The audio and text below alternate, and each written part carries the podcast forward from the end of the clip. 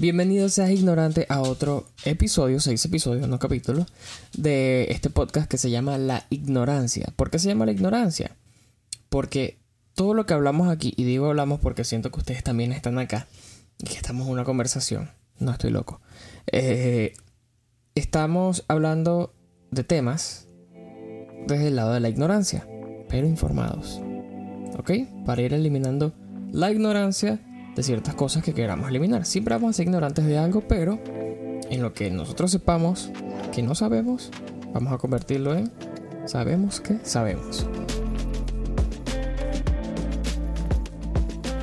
Hoy vamos a continuar el tema del que estamos hablando en el episodio pasado acerca del estoicismo, pero voy a dar unos ejemplos porque siento que no terminé de cerrar la idea de cómo podemos aplicar eso en nuestro día a día.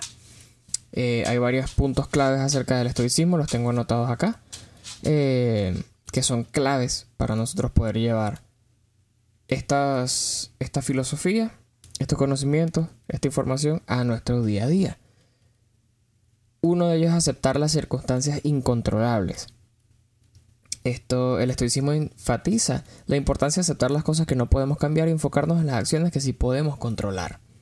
Por ejemplo, un retraso en el tráfico que te hace llegar tarde al trabajo, eh, un gasto inesperado, son cosas que a veces se salen de nuestras manos eh, y uno se enfoca en todo lo que le puede causar eso a uno. Si llegas tarde al trabajo, te metes en problemas, te pueden despedir, cómo pagas la renta, se vuelve una, una bola de nieve y esto no nos deja estar tranquilos, no nos enfocarnos en el resto del día y uno tiene que enfocarse en, bueno, si esto ocurrió, es porque se me salió de las manos, porque no lo tenía previsto.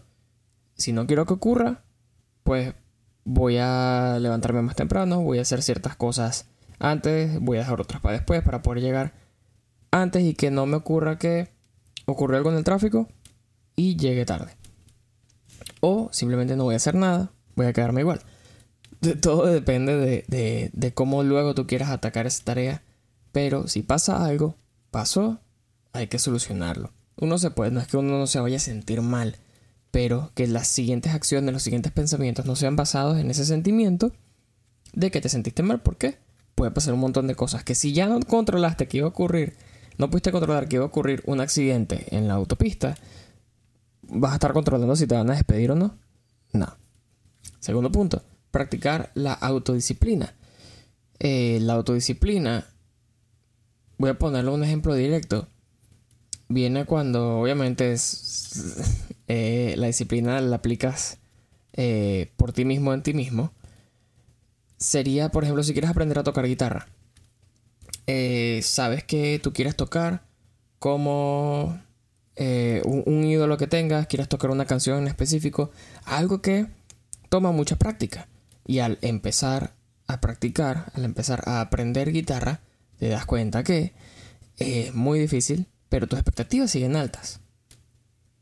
Mientras tú llegas al nivel de tus expectativas, eh, tienes que mantener una disciplina de que sí puedes, de que eh, de evitar que te sientas aburrido, de ponerte varias metas pequeñas, pero no rendirte tienes una misión que es aprender a tocar guitarra, ponte varios pasos en el medio para mantenerte motivado, pero tienes que hacerlo.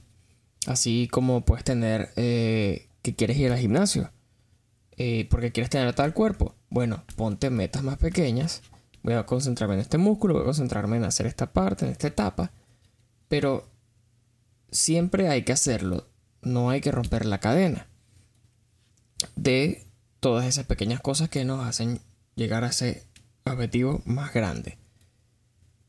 Y que tú tengas un hábito de que todos los días hagas algo para eso, o bastante recurrentemente hagas algo que te acerque más a ese objetivo, y que por nada del mundo, o por casi nada del mundo, tú dejes de hacer esas cosas, ya estás practicando la autodisciplina. Eh, luego viene la, la atención plena. La atención plena es vivir en el presente, básicamente.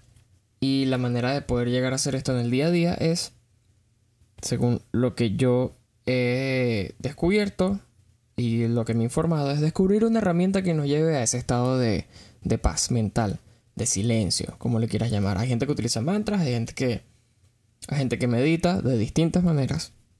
Hay gente que medita con una canción bonita de fondo, hay gente que medita yendo a la iglesia. Hay muchas maneras de meditar, distintas maneras de meditar. Y cualquiera de esas que uno pueda utilizar cuando uno quiera, por eso están los mantras, eso es lo práctico de ellos, eh, uno puede eh, entrar en ese estado más fácil. lo que sea que lo pueda ayudar a uno. Recuerde, uno siempre está haciendo lo mejor que uno puede. Y esto va con uno de los puntos de los últimos dos que tengo acá es abrazar la incertidumbre. El estoicismo enfatiza la importancia de aceptar la incertidumbre y la incertidumbre de la vida. Hay muchas cosas que pueden ocurrir en nuestra vida, como en el primer ejemplo que dimos acerca de que pasó algo en el tráfico y no pudiste llegar al trabajo. Lo importante de todo esto es que hay muchas cosas que no podemos controlar. Eh, hay muchas cosas que estamos haciendo con lo que sabemos en el momento preciso y no hay que darnos tan duro, no hay que culparnos tanto, no hay que castigarnos tanto por algo que capaz no hicimos de la mejor manera. Sí lo hicimos de la mejor manera que pudimos porque así fue que lo hicimos. Lo importante es uno, no quedarse con todas esas fallas o esos inconvenientes en el camino y no hacer nada al respecto.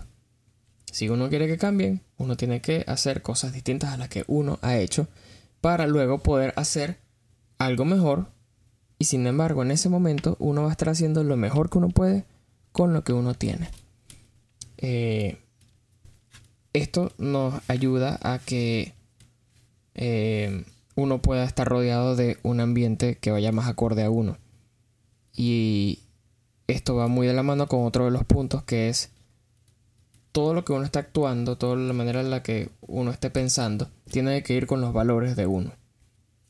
Eh, cualquier compra, cualquier actitud que uno tenga frente a los compañeros de trabajo, a la familia, eh, lo que sea que uno vaya a hacer o estar pensando que vayan acorde a los valores de uno y a la ética de uno. Así vas a estar cultivando algo y los frutos de eso los vas a cosechar tú y te van a rodear y va a hacer que eso te sienta, te haga sentir más tranquilo e inspirado para seguir actuando mejor y en base a tus valores. Que vaya acorde, tu visión tiene que ir acorde a tus valores y a tu ética. Y ahí se puede ir ensamblando un camino hacia donde quieres ir y que puedas llegar de una manera feliz, que vaya acorde a ti y no a nadie más, a ti, no que te haya dicho fulanito, no que te haya recomendado tal eh, tal... ¿Cómo se llama esta gente? Los... Eh, estos motivadores, sino lo que tú sientas que hayas descubierto tú mismo que te pueda llevar a estar mejor o en paz. Eh, muchísimas gracias por haber escuchado este podcast. Quiero agradecer a The Visualist por haber prestado todos estos equipos, a Margarita Flowers porque ellos te pueden hacer llegar las flores a donde tú quieras en el mundo. Tú quieres enviarle flores a tu abuela, a tu novia en California y tú estás en Italia, si puedes. Llama al número de Margarita's Flowers y gracias a Outfit, porque Outfit me mantiene saludable, metí una dieta super cool, una rutina de ejercicios y gracias a Outfit yo estoy aquí haciendo video, porque sin eso no estaría haciendo video, lo hubiese dejado en solo audio. Muchísimas gracias, espero que todo esto les sirva para poder vivir más en paz o alcanzar sus objetivos de una manera más tranquila, menos frustrante y nos vemos en el próximo episodio.